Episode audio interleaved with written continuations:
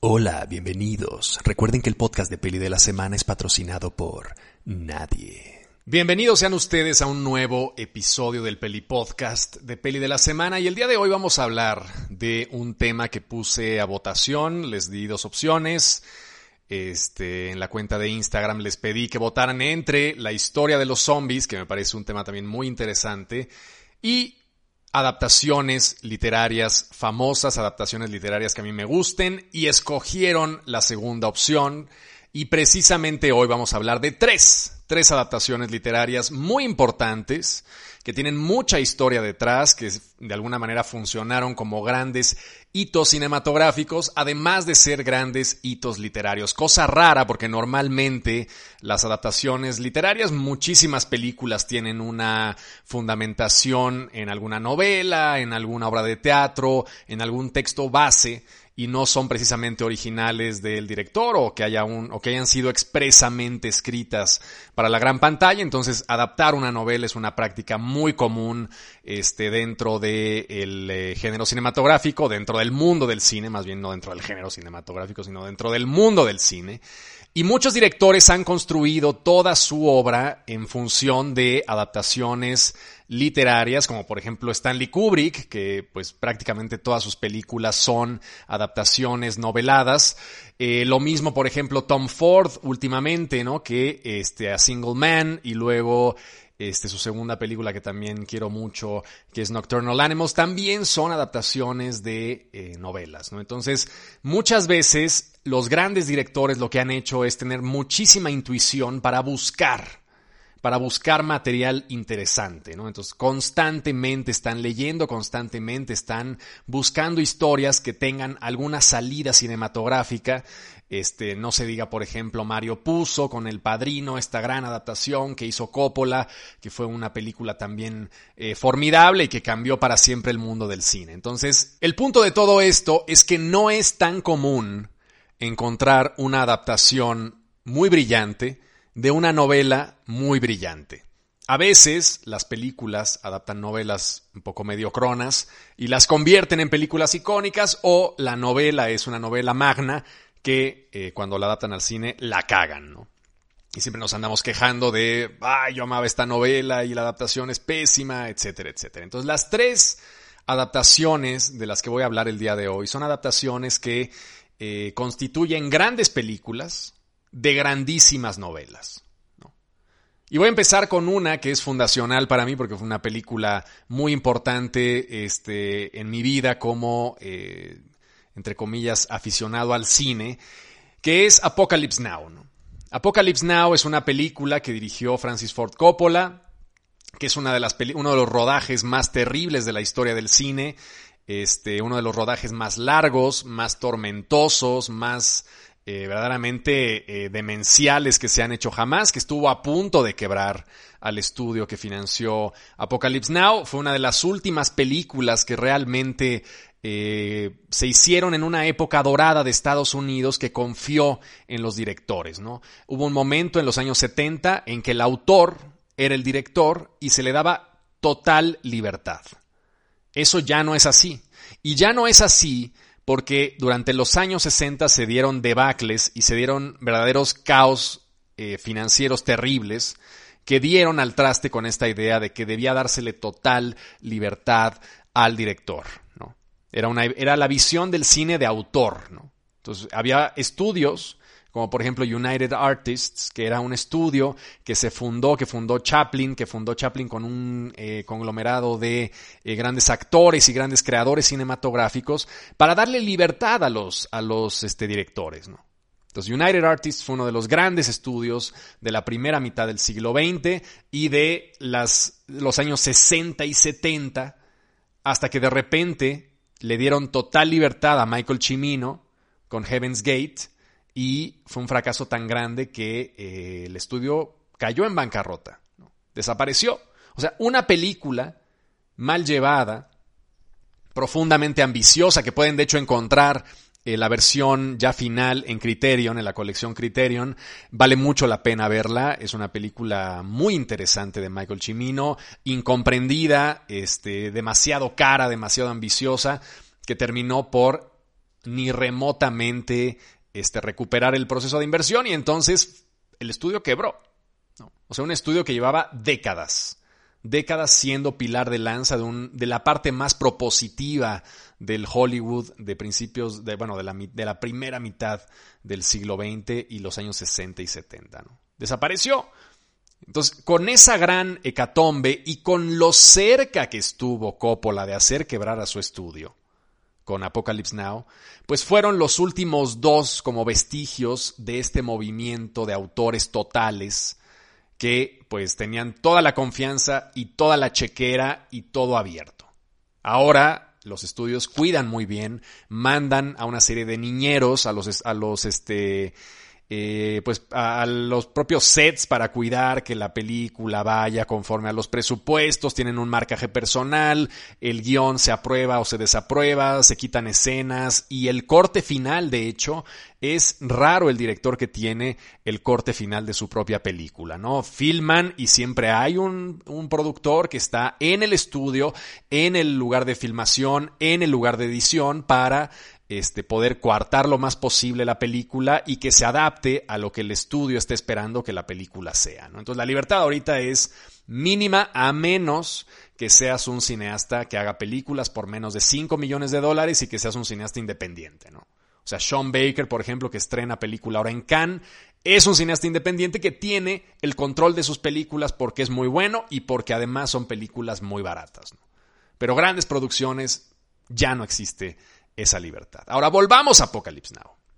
Apocalypse Now es una, eh, es una historia, una película que se había querido hacer durante décadas también, fundamentada en una novela de Joseph Conrad, que es uno de los grandes, grandes, grandes escritores este, ingleses en lengua inglesa.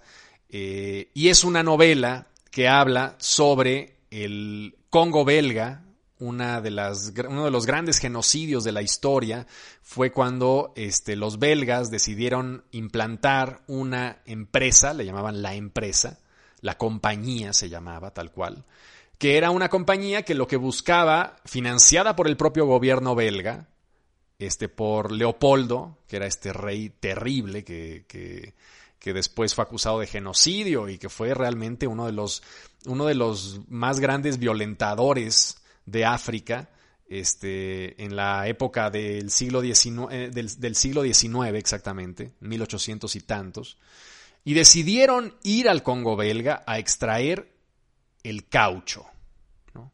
El caucho. Entonces la compañía detectó que había ahí este, una serie de tribus que sacaban el caucho, entonces fueron ahí y tal. Y el, el negocio fue terrible, fue enorme, ¿no? Leopoldo se hizo millonario pero millonario, cerdamente millonario. Hasta que al final salieron algunos periodistas belgas fueron ahí y lo que se encontraron fue terrible, unos genocidios horribles, este, condiciones de trabajo, de explotación tremenda, que era prácticamente trabajar hasta el borde de la muerte, hasta que te murieras. Entonces empezaron a salir rumores, empezaron a salir cosas, artículos, opiniones, y tuvo que renunciar Leopoldo. O sea, Leopoldo tuvo que ceder esa parte eh, eh, del Congo belga para que, una, para que una asociación independiente del gobierno tomara el control y poder medianamente recuperar el Estado de Derecho de un lugar que estaba sometido a la mayor eh, salvajía de los conquistadores, entre comillas, europeos, ¿no? los empresarios europeos. Murió muchísima gente. Un poco depende qué fuente agarren ustedes, pero las sospechas o los censos o lo que más o menos se puede adivinar es que murieron entre 6 y 15 millones de personas en el Congo belga a causa de la empresa de Leopoldo II. O sea, imagínense eso. 6, entre 6 y 15 millones uno de los genocidios más grandes del siglo XX fue eh, el, genocidio de los judíos, el holocausto judío, perpetrado por los nazis, en el que murieron 6 millones de judíos. Aquí estamos hablando de entre 6 y 15 millones. O sea, una cosa verdaderamente terrible. Y desde 1885 hasta 1908, este cabrón, Leopoldo II, se adueñó de esa zona y la explotó. Ahora, en 1899, casi poco menos de 10 años antes de que Leopoldo II renunciara a su participación en el Congo, un escritor llamado Joseph Conrad, de origen polaco realmente, porque nació en Polonia, eh, pero vivió prácticamente toda su vida en el Reino Unido, pues decidió escribir una ficción en torno al gran drama que se estaba viviendo en ese momento. O sea, no había terminado. O sea, en ese momento él decidió denunciar lo que se estaba viviendo a través de una ficción llamada El corazón de las tinieblas, que es la historia de un hombre al que contratan, que tiene que ir al Congo para rescatar a un personaje que vive dentro, en lo más alejado de la selva del Congo, en el corazón negro de la selva del Congo, que tiene la mayor producción de marfil de la zona, el mayor exportador de marfil es ese hombre misterioso que vive en el centro de la selva donde nadie puede llegar, y que se corren los rumores de que se ha convertido en un dios. Pero tienen que ir a rescatarlo, tienen que ir a encontrarlo porque se han cortado las comunicaciones y tienen ahí una cantidad de dinero invertido en ese puesto este, que está en el centro de exportación de marfil que tienen que ir a ver qué pasó. Entonces el hombre lo contratan para que maneje, para que sea el capitán de un barco de vapor que va a ir subiendo por el río Congo hasta llegar a ese lugar mítico en el corazón de la selva, para saber qué pasó con él. Es una historia tremenda. Y es una novela además muy corta que les recomiendo. Es casi una noveleta, no es, está en el límite entre novela y noveleta, creo que son 60 mil palabras, y es justo ese el límite entre novela y noveleta, ¿no? es una novela corta. Entonces, esa novela que es icónica a más no poder y que tiene uno de los, algunos de los pasajes más tremendos que se han escrito en la literatura de Occidente eh, sobre la crueldad y sobre el racismo y sobre la forma en la que se veía a esa gente sin alma que, que los explotaban hasta el punto de la muerte. Y luego sobre el, poder que ejerce este personaje mítico, que es una de las grandes novelas que se dedica a construir a lo largo de la novela la imagen de un ser mítico, ¿no? Que es lo que usa, por ejemplo, Güeros, que es lo que usa, este, por ejemplo, evidentemente Apocalypse Now. Esta idea de, durante toda una película, ir creando la leyenda de alguien al que al final vamos a conocer. ¿no? Es un elemento muy recurrente que se ha usado mucho en la literatura y en el cine y que es muy efectivo pues porque toda la película estamos en tensión porque queremos conocer a ese personaje que es o el diablo o un ser misterioso o yo qué sé. ¿no? Entonces, el caso es que Orson Welles, antes de filmar Citizen Kane, quería empezar su carrera, era un chico prodigio que todo el mundo respetaba mucho, este, había hecho teatro, de hecho, tenía una obra de teatro que se llamaba Voodoo Macbeth, que fue una obra de teatro en la que adaptó Macbeth de William Shakespeare, pero con puros actores negros eran, creo que en Haití, era una cosa que tenía que ver con el vudú, era una cosa que, ya ven que Macbeth tiene que ver con estas tres sibilas que son las que le predicen a Macbeth que va a morir y que este, se va a convertir en el Thane of Cawdor y luego se va a convertir en el rey, y entonces Macbeth, por esa influencia de las brujas, termina cometiendo una serie de atrocidades para llegar al poder, ¿no? Entonces, en lugar de usar a las brujas europeas, lo que hizo Orson Welles fue un cast negro, este, que ya de por sí en esa época era súper radical. Estamos hablando antes de que, eh, de que ocurriera lo de Rosa Parks, ¿no? O sea, seguía existiendo la segregación en Estados Unidos y había un blanquito que había reclutado a un conjunto de negros, un conjunto teatral de negros para interpretar a Macbeth, ¿no? Una locura. Y era un tipo muy joven, tenía 20 años, era un tipo muy respetado. Ahora, decide que su primera película sea Heart of Darkness, una adaptación de la novela de Joseph Conrad y trabaja y hace el modelo del barco de vapor y se pone a chambear y levanta capital y tal, pero al final era una película tan ambiciosa que no pudo llevarse a cabo. Y el premio de consolación fue filmar Citizen Kane, que es ahora una de las mejores películas de la historia, ¿no? Entonces, Orson Welles deseaba filmar la película, se le fue el tren, nunca logró levantar otra vez el proyecto, y en los años 60, a Coppola, a Francis Ford Coppola, le viene la idea de recuperar esa idea de, este, de leer a Heart of Darkness y Conrad y tal, y entonces empieza como a elucubrar. Y es hasta los años 70 cuando se anima finalmente a levantar el proyecto. Ya había él filmado El Padrino, ya era un cineasta consagrado, y entonces decide hacer esta pieza de muchísima intensidad y aprovechar la guerra de Vietnam para trasladar la narrativa del Congo belga a este otro proceso de grandísima violencia, de grandísima atrocidad que fue la guerra de Vietnam en los, a finales de los años 60. ¿no?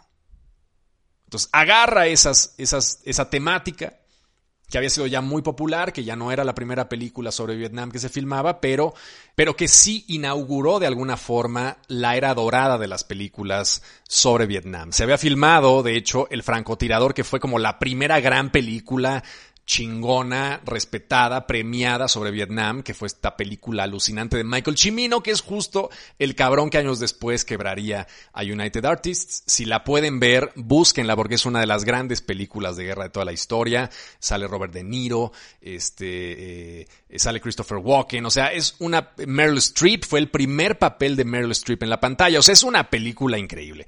Y un año después sale Apocalypse Now de Francis Ford Coppola. Entonces fue como ese momento en 1978-1979 cuando se inauguró ya lo que después daría lugar a Pelotón, a la gran película de Stanley Kubrick, eh, Full Metal Jacket, y bueno, una serie de películas sobre, sobre la reflexión de lo que había pasado en Vietnam. Ahora, Coppola toma como base esta estructura narrativa del barco que va sobre un río para buscar a alguien que se ha vuelto loco en medio de la selva. En este caso, en el caso de Coppola, la búsqueda y la generación del mito es la del capitán Kurtz, que es este personaje, este, que además Kurtz en alemán significa eh, pequeño, ¿no? Es una cosa como muy interesante. Es, es, un mito gigantesco construido a través de la pequeñez de un solo hombre que está en medio de la selva haciendo toda una revolución teológica incluso, ¿no? Porque es una especie de semidios. Entonces, decide tomar aquello, y se va este, a filmar una película que casi le cuesta la vida, casi le cuesta el suicidio, casi le cuesta este, eh, la, la, quiebra del estudio que lo estaba apoyando y finalmente sale, ¿no? Después de, creo que 300 días de filmación, una, una auténtica locura, ¿no? De hecho, hay un documental muy bueno que filmó la esposa de Coppola mientras él estaba en el proceso de filmación, porque se llevó a toda su familia a Indonesia, donde estaban filmando aquello, que cayó un huracán, este, a, eh, a Martin Sheen le dio un infarto. O sea, una auténtica locura. No quería llegar Marlon Brando este, porque se sentía gordo, eh, no quería que le tomaran el cuerpo completo, se negaba a salir. Este, al final Dennis Hopper estaba todo el tiempo drogado. O sea, una película a la que le pasó absolutamente todo y por, por azares del destino quedó una de las más grandes películas de guerra de la historia del cine. ¿no? Entonces véanla porque vale muchísimo la pena. Estaba en Netflix, ya la quitaron, pero búsquenla en algún lugar, la pueden encontrar. Y vean también el documental complementario llamado Hearts of Darkness, que es este documental que, filmó la esposa de Coppola y que empieza con una de las escenas más tremendas este, que yo he visto en un documental, que es cuando va Coppola a presentar la película en el Festival de Cannes. Entonces acaba la película, la acaba de editar, un proceso también larguísimo, de meses.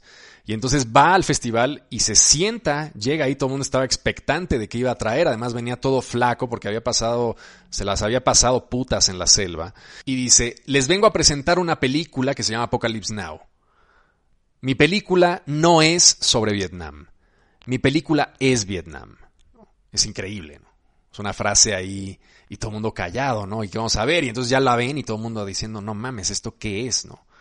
O sea, una cosa verdaderamente espectacular. Bueno, entonces, además la adaptación sigue fielmente la creación del mito que Joseph Conrad plantea de manera tan brillante en su novela. Entonces, lean El corazón de las tinieblas de Joseph Conrad, vean Apocalypse Now y vean Hearts of Darkness, el documental complementario una vez que hayan leído y visto esas dos. Entonces, esa es una de las tres adaptaciones que no sé si les voy a poder contar el día de hoy todas, porque ya creo que llevamos casi 20 minutos, pero al menos les voy a contar una más, una más que todavía tiene muchísima historia detrás, que se llama Saló de Pierpaolo Pasolini. No, mejor no. Mejor no, mejor Saló se las cuento en el siguiente podcast junto con otra adaptación. Voy a hacer un podcast doble porque no me va a dar tiempo de hacer eh, las tres películas. Entonces, les voy a dejar Saló, que es una cosa verdaderamente demencial con una cantidad de historias para morirte del rodaje y luego además toda la historia de la novela de Sade, cómo se perdió y se volvió a encontrar, que es una historia fascinante. Se las voy a dejar como los voy a picar para que escuchen el siguiente podcast, el de la siguiente semana, y les voy a contar de otra adaptación que también es muy bonita, muy padre. Bueno, muy bonita y muy padre si consideras bonito y padre a la ultraviolencia y a Beethoven.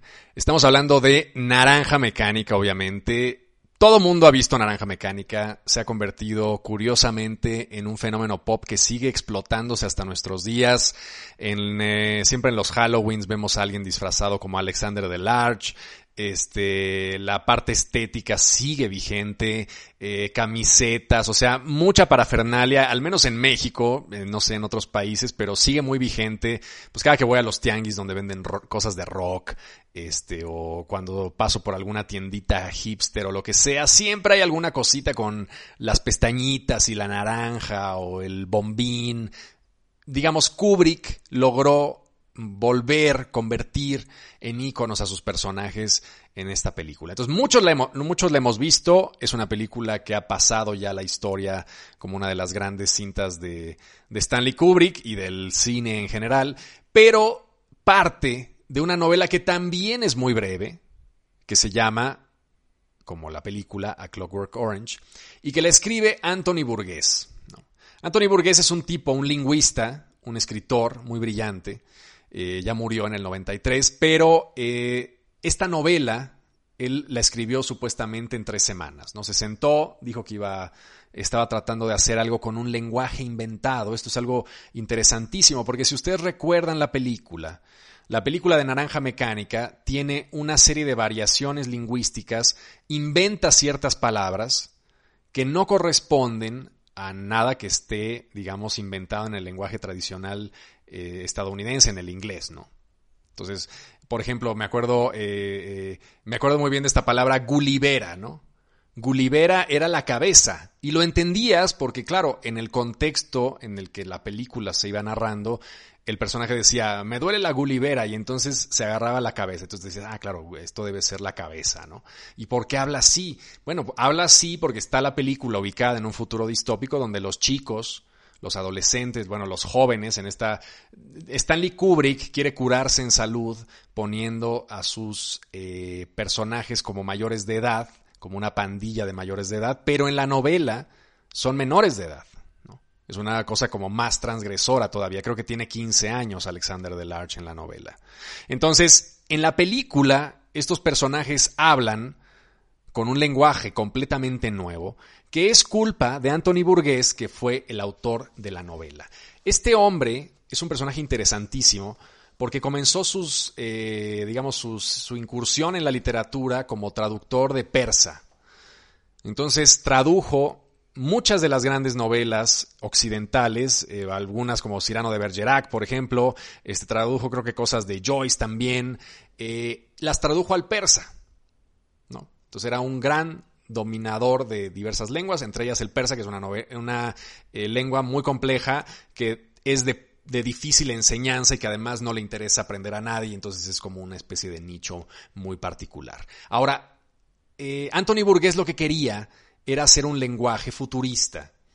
Entonces dijo, bueno, para esta novela, que es una novela sobre la importancia del desarrollo de la juventud, la violencia a la que están sometidos, una crítica a la modernidad y a las instituciones educativas y a las instituciones punitivas, sobre todo de corrección, porque claro, el personaje pasa por un proceso de reformateo mental, si se acuerdan de la película y si leyeron la novela, de reformateo mental que le genera una aversión a la violencia.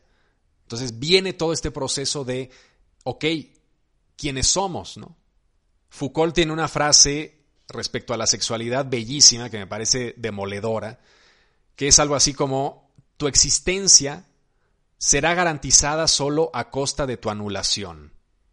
¿Esto, ¿Esto qué significa? Esto significa que nuestra sexualidad solamente puede entrar en la sociedad si la, si la anulamos, si nos reprimimos, ¿no? Entonces, digamos, la, la sociedad nos, nos, propone una alternativa de existencia que es no existir, renunciar a nuestros impulsos sexuales, ¿no? O controlarlos, limitarlos. Y lo mismo ocurre en la novela. La novela se hace la pregunta de si un individuo que queda completamente castrado mentalmente contra la violencia es un individuo o no. Tenemos la posibilidad, si tuviéramos la posibilidad de restringir nuestros impulsos violentos a nivel correccional, o sea, que todo el, que el gobierno pudiera implantarnos un chip o hacernos ver una serie de cosas para que estuviéramos completamente imposibilitados de entrar al nivel de violencia al que podemos entrar, eso es humanamente, es moralmente eh, reprochable o está bien. O sea, digamos, la anulación de los impulsos violentos en las personas, ¿está bien o está mal?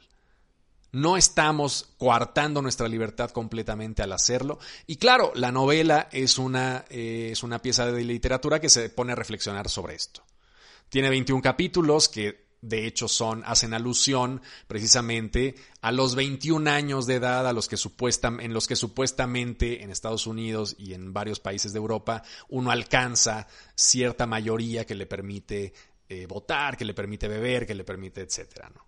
Entonces, esa, esa edad como muy eh, sin gran fundamento, porque realmente, ¿por qué son 18 y no 19 años o 17?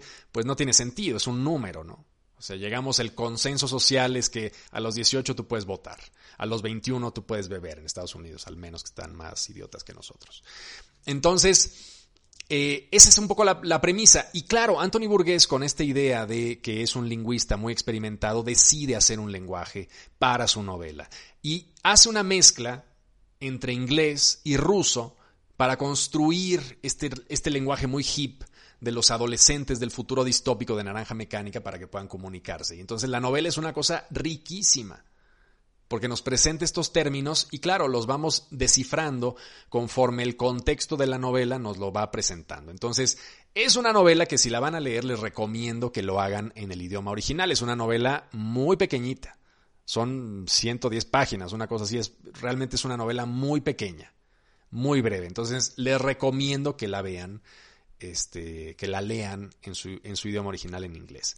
Ahora, Kubrick se enamora de la novela, le parece que es un gran dispositivo para reflexionar sobre la maldad humana y sobre nuestra inclinación natural a la violencia, y sobre las normas punitivas que nos hacen limitarnos y de qué tan éticas son o no son, en estos como ya eh, procesos de tratamiento de las patologías y de gente que ya está como muy fuera de la sociedad por su, por su potencial de violencia y cómo hacen estas instituciones para tratar de mantenerlos este, lo más calmados posible, a lo mejor de la forma más inhumana posible. Esa es la reflexión de la película. Es una película bien adelantada a su tiempo que hoy en día no sé yo si se podría estrenar. Menos aún la novela que te habla de adolescentes de menores de edad haciendo cosas verdaderamente terribles. Pero afortunadamente no se estrenaron en esta época y podemos disfrutar tanto la novela como la película. Entonces Kubrick, que era un tipo muy inteligente, contrató a Anthony Burgess para que pudiera ser como una especie de asesor detrás de la película, entonces complementó muy bien el guion, la adaptación guionística es muy buena y es una novela que sigue bastante, es una película que sigue bastante bien el desarrollo de la novela. Evidentemente, Kubrick manoseando ciertas cosas para que queden eh, estos golpes de impacto de, manera mucho más potente y con más intencionalidad y cosas que le gustaban más. Y la película, a pesar de que es una gran adaptación, no literal, pero muy cercana a lo que se plantea en la novela, funciona a las mil maravillas. Y es una de las grandes películas del siglo XX, ¿no? Es espectacular. A mí me, me parece espectacular. Como dato aparte, este Anthony Burgess fue también el que hizo el lenguaje de una película que vale mucho la pena este, encontrar, que se llama La Era del Fuego, dirigida por Jean-Jacques Anaud. Jean-Jacques Anaud, no, tengo yo ni puta idea de cómo pronunciar el francés, pero es Jean-Jacques Anaud. Este, y este director hizo una de las primeras películas que defiende la tesis de que los primates, o más bien estos seres primitivos como el hombre de Neandertal, coexistieron con el Homo sapiens.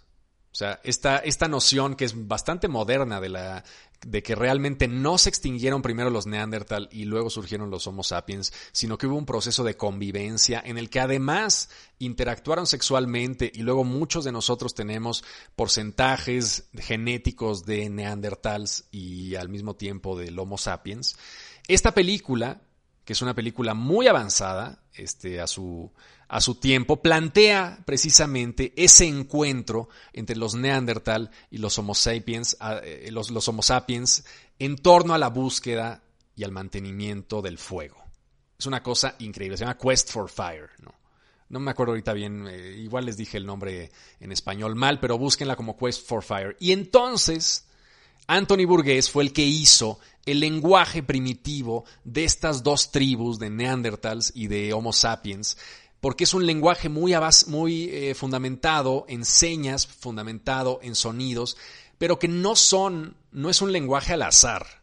O sea, Anthony Burgess realmente se tomó muchísimo tiempo para tratar de dilucidar la mejor manera o imaginarse cómo estos seres primitivos, estos protohumanos, podían comunicarse entre sí, porque sabemos que los Neandertal no solamente podían comunicarse entre sí, sino que además tenían conceptos de religión y enterraban a sus muertos, o sea, eran seres avanzados. ¿no? Y entonces Anthony Burgess trata de hacer un ejercicio muy padre de reinvención del lenguaje a través de estos seres primitivos, estudiando tribus nómadas, estudiando cómo el lenguaje ha ido evolucionando. Entonces, otro de los elementos del autor de eh, Naranja Mecánica es precisamente este, eh, esta participación en la película de Anot, que es Quest for Fire, ¿no? Entonces búsquenla, encuéntrenla. Este, es una película también que vale muchísimo la pena. Y ya no voy a seguir, ya no voy a seguir. Este, evidentemente todo mundo hemos visto Naranja Mecánica. Evidentemente aquí un poco la recomendación es que lean el libro de, de Anthony Burgess porque es un gran, gran libro. Y ya no les voy a decir más porque va a quedar pendiente, ya estamos pasada la media hora, entonces para la próxima semana les voy a contar sobre Saló, sobre la historia de Pasolini, sobre la forma en la que decidió adaptar una de las grandes novelas de Sade, sobre los conceptos filosóficos detrás de esa gran novela y les meteré otra de las de mis novelas favoritas y otra de mis adaptaciones favoritas en el siguiente episodio del Peli Podcast de Peli de la semana. Les mando un abrazo fuerte a todos. Si les gusta el Peli Podcast, recomiéndenlo con sus amigos y nos vemos el próximo domingo con otro episodio aquí en el Peli Podcast de Peli de la Semana. Hasta luego. Este fue el podcast de Peli de la Semana, el podcast más barato de la Internet. Y recuerda, el podcast de Peli de la Semana es patrocinado por nadie.